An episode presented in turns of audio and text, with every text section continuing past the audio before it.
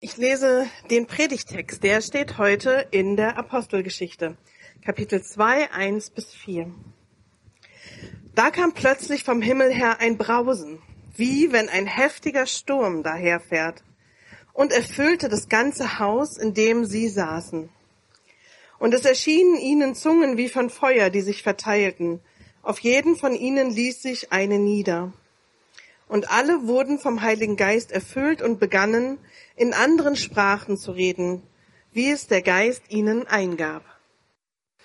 Ja, heute haben ganz verschiedene Leute Geburtstag. Zum Beispiel der Kabarettist Dieter Hildebrandt. Kennen vielleicht die Älteren unter uns. Oder William Barr. Kennt jemand William Barr?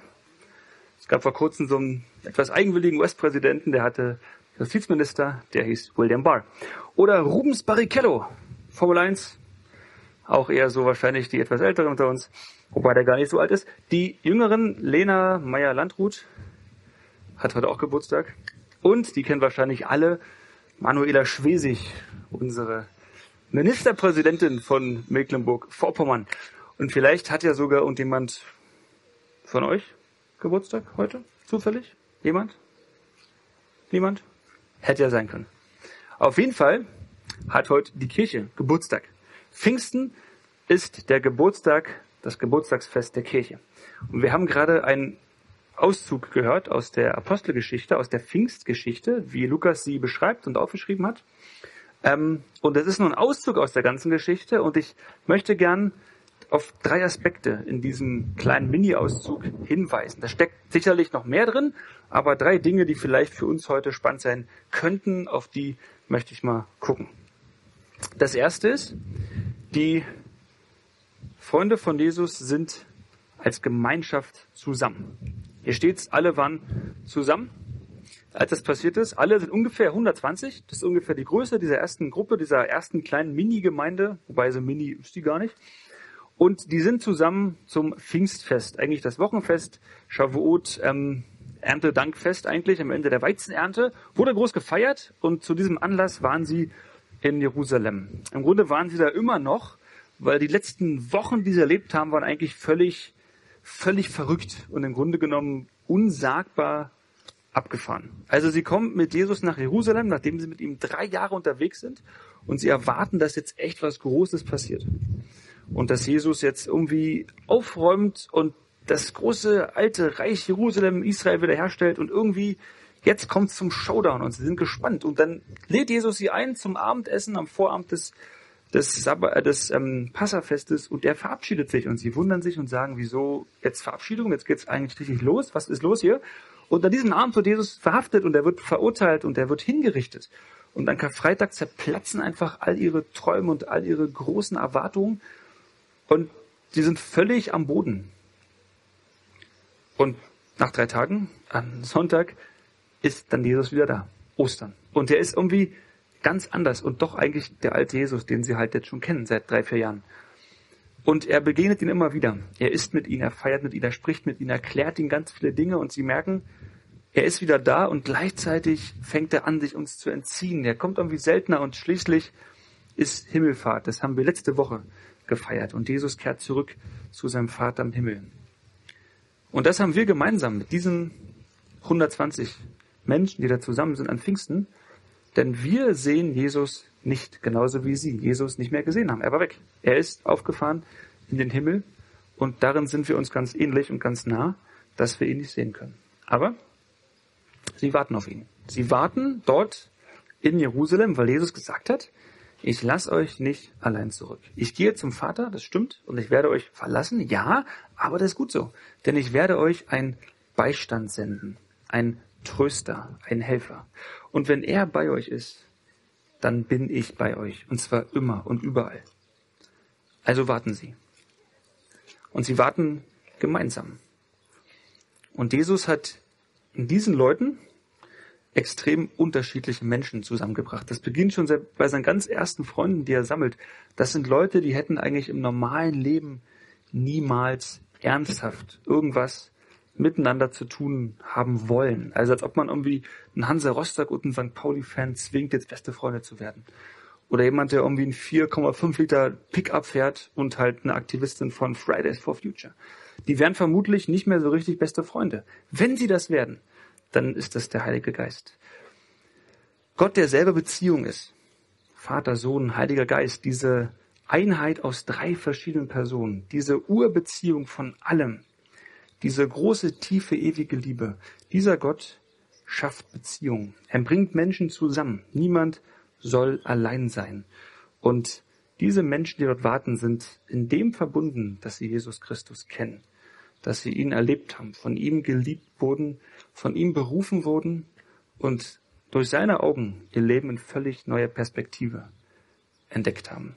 Das verbindet sie. Nicht, weil die jetzt irgendwie sich hammer sympathisch waren oder in allem einer Meinung oder aus dem gleichen kulturellen Background. Nein, sie trennt ganz vieles, aber Jesus verbindet sie.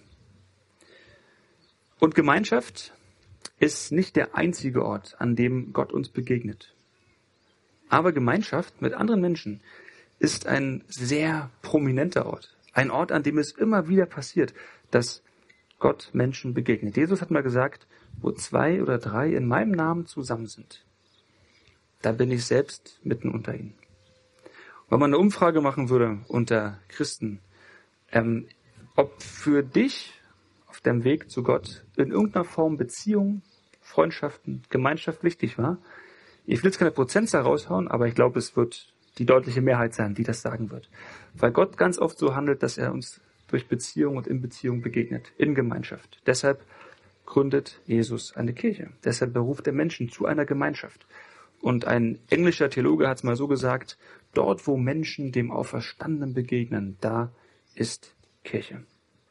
Also Kirche als die Gemeinschaft von Menschen, die zu Jesus gehören. Wie gesagt, wir müssen uns nicht in allem sympathisch und einig sein. Wir müssen nicht politisch alles Gleiche denken. Wir können auf verschiedene Autos fahren oder Fahrrad. Ähm, das, was uns verbindet, ist nicht, dass wir uns sympathisch sind.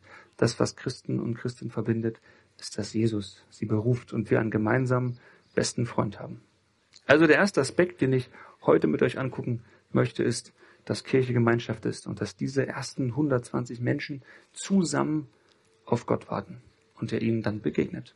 Zweiter Aspekt diese kleinen Flammen, von denen Lukas hier schreibt. Er beschreibt ja irgendwie was, was man gar nicht so richtig beschreiben kann. Also Gott begegnet Menschen. Das ist immer was Geheimnisvolles, etwas, was sich letztlich irgendwie auch uns entzieht. Aber sie machen alle gemeinsam diese Erfahrung, dass sich kleine Flämmchen auf jeden Einzelnen setzen. Also eine Erfahrung, die sie alle miteinander machen und dann doch jeder ganz persönlich. Also Glaube ist eine gemeinsame Gotteserfahrung, eine Erfahrung, dass Gott Menschen begegnet. Und es ist gleichzeitig eine Erfahrung, die ganz persönlich passiert, die ganz individuell passiert. Also Glaube als Gemeinschaftserfahrung. Ich habe es vorhin gesagt, das Zitat von diesem englischen Theologen. Kirche ist da, wo Menschen miteinander dem Auferstandenen, wo Jesus Christus begegnen. Und Kirche ist auch der Ort, wo man Menschen mit hineinnehmen kann in die eigene Gottesbeziehung. So bin ich Christ geworden, dass andere Christen ihr Leben mit mir geteilt haben und mich mit hineingenommen haben in ihre Gottesbeziehung. Also Glaube als eine gemeinsame Erfahrung. Jesus, der sagt, wo zwei oder drei in meinem Namen zusammen sind, da bin ich selbst mitten unter ihnen. Und gleichzeitig aber ist Glaube etwas ganz Persönliches, etwas ganz Individuelles, was mich ganz persönlich trifft. Und da kann mich auch niemand vertreten. Niemand kann für mich stellvertretend glauben. Es ist eine Beziehungsfrage zwischen Gott und mir. Genauso kann mich ja als Vater niemand vertreten oder als Ehemann. Und Gottes Geist, und das ist das Persönliche, das Besondere, zieht ein in unser Herz. Die spanische Mystikerin, ich habe das schon ein paar Mal gebracht, das Zitat, ich bringe es wieder, weil es einfach so schön ist. Die spanische Mystikerin Teresa von Avila hat mal gesagt, wenn ich früher erkannt hätte, was ich heute weiß, dass so ein großer König in den kleinen Palast meines Herzens einzieht. Ich hätte ihn nicht so oft allein gelassen. Diese Erkenntnis, der ewige große Gott zieht ein in dieses kleine Palästchen meines Herzens, in mein Leben. Dort will er wohnen, dort will er sein, dort fühlt er sich wohl. Und das ist ein großes Geschenk, dass Gott sich mir selber schenkt, dass Gott in mein Herz einzieht. Und das ist eine ganz persönliche Erfahrung, denn Gott durchschaut mich und kennt mich, wie mich niemand kennt, nicht mal ich selbst. Und diese ganz persönliche Erfahrung machen dann doch wieder ganz verschiedene Menschen. Und ich fand es immer spannend, Leuten zu begegnen, die ich kaum kenne, vielleicht auch Leuten aus ganz anderen Kulturen, die ganz andere Sprachen sprechen, anderes Essen essen, anders aussehen, wir echt total unterschiedlich sind, aber doch merken, wir haben eine gemeinsame Erfahrung, wir haben einen gemeinsamen besten Freund. Und wenn der andere mir erzählt von dem, was er, was sie erlebt hat mit Jesus, dann entdecke ich, hey, ich kenne diese Person, fantastisch. Ich habe das auch erlebt. Also, Glaube als etwas, was man miteinander erlebt und doch ganz individuell. Letzter Aspekt, Wind und Feuer. Also Wind haben wir ja auch hier draußen. Ähm, auch hier beschreibt Lukas ja wieder irgendwie was, was man gar nicht so richtig beschreiben kann. Und Wind ist eigentlich schon immer ein Bild für den Geist Gottes, denn Wind ist unsichtbar. Und gleichzeitig kann man ihn spüren. Also ich spüre ihn gerade ganz gut. Und ich sehe es auch. Die Bäume bewegen sich, die Wolken ziehen. Der Pavillon ist in mittelmäßiger Gefahr. Also Wind kann man nicht sehen, er ist unsichtbar, man kann ihn spüren, man kann seine Auswirkungen sehen. Und Wind ist kraftvoll. Also Wind kann auch gefährlich werden. Wind kann super sein für Segelboote und ähnliches, Windräder.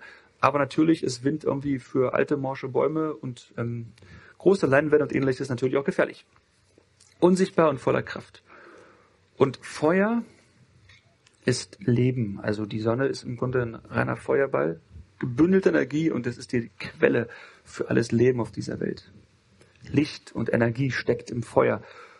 Und Feuer ist auch Reinigung. Also wenn man Golderz findet, muss man es halt irgendwie heiß machen und den ganzen Mist raus, rausbrennen, damit dann das Gold übrig bleibt. Also Wind steht für Kraft, für eine unsichtbare Kraft. Und Feuer steht für Leben, für Licht, für Reinheit.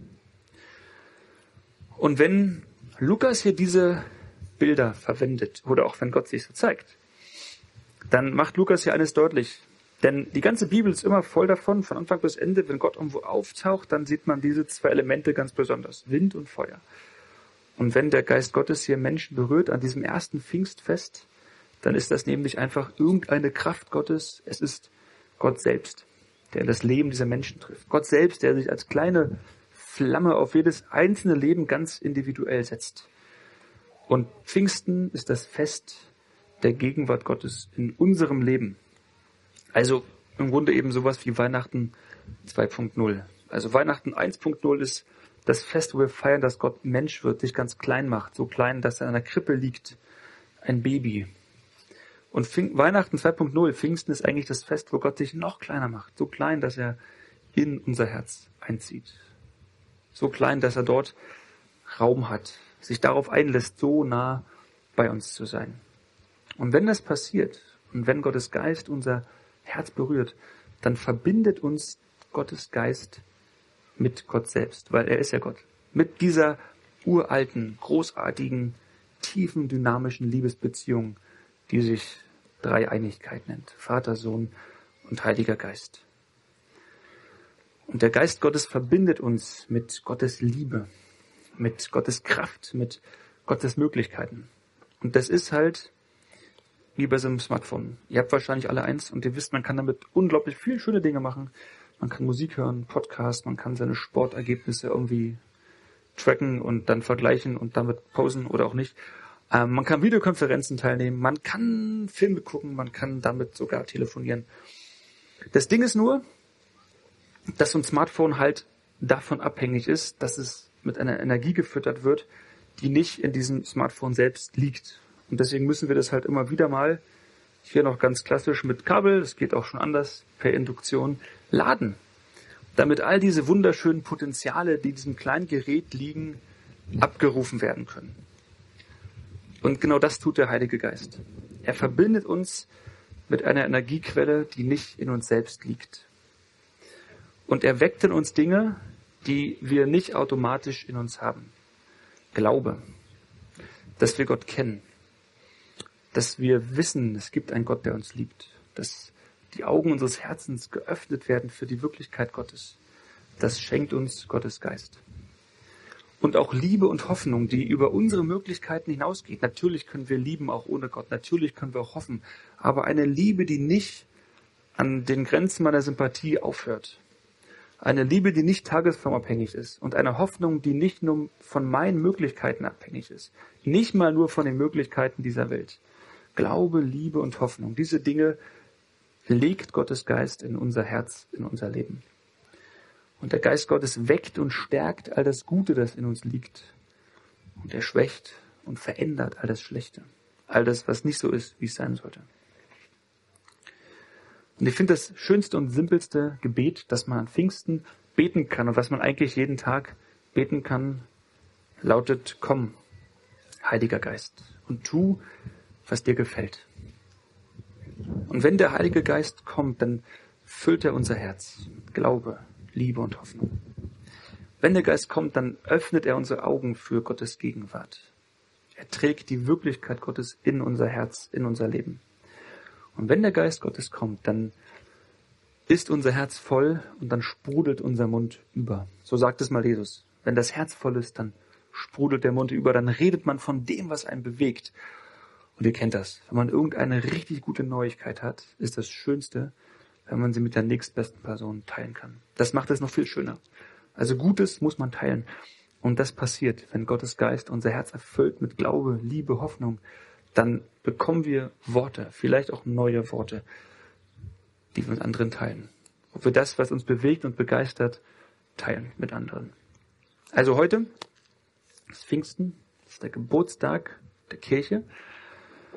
Und die Kirche ist der Ort, an dem Menschen Jesus begegnen. Immer wieder neu. Seit 2000 Jahren bis heute. Auch hier im Ostseeviertel. Und wenn du zur Kirche gehörst, dann nutzt doch diesen Tag, dir klarzumachen, was das für ein Geschenk ist. Und dann nutzt doch diesen Tag, um einfach Danke zu sagen. Dich zu freuen darüber und Gott dafür zu danken. Wenn du nicht zur Kirche gehörst, aber herausfinden willst, ob an der Sache mit Gott was dran ist, dann probier's doch mal. Und triff dich mit Christen. Rede mit denen, quetsch die aus, bete mit denen. Und mach dich auf die Reise zu entdecken, dass es einen Gott gibt. Gemeinschaft ist ein wunderbarer Ort mit Menschen zusammenzukommen, ist ein hervorragender und sehr bewährter Ort, um Gott selbst zu begegnen. Und ich wünsche uns für diesen Pfingstsonntag und für die Wochen, Monate, die vor uns liegen, dass wir immer wieder unser Tag mit diesem Gebet beginnen und auch vielleicht abschließen. Komm, Heiliger Geist, tu, was dir gefällt. Amen.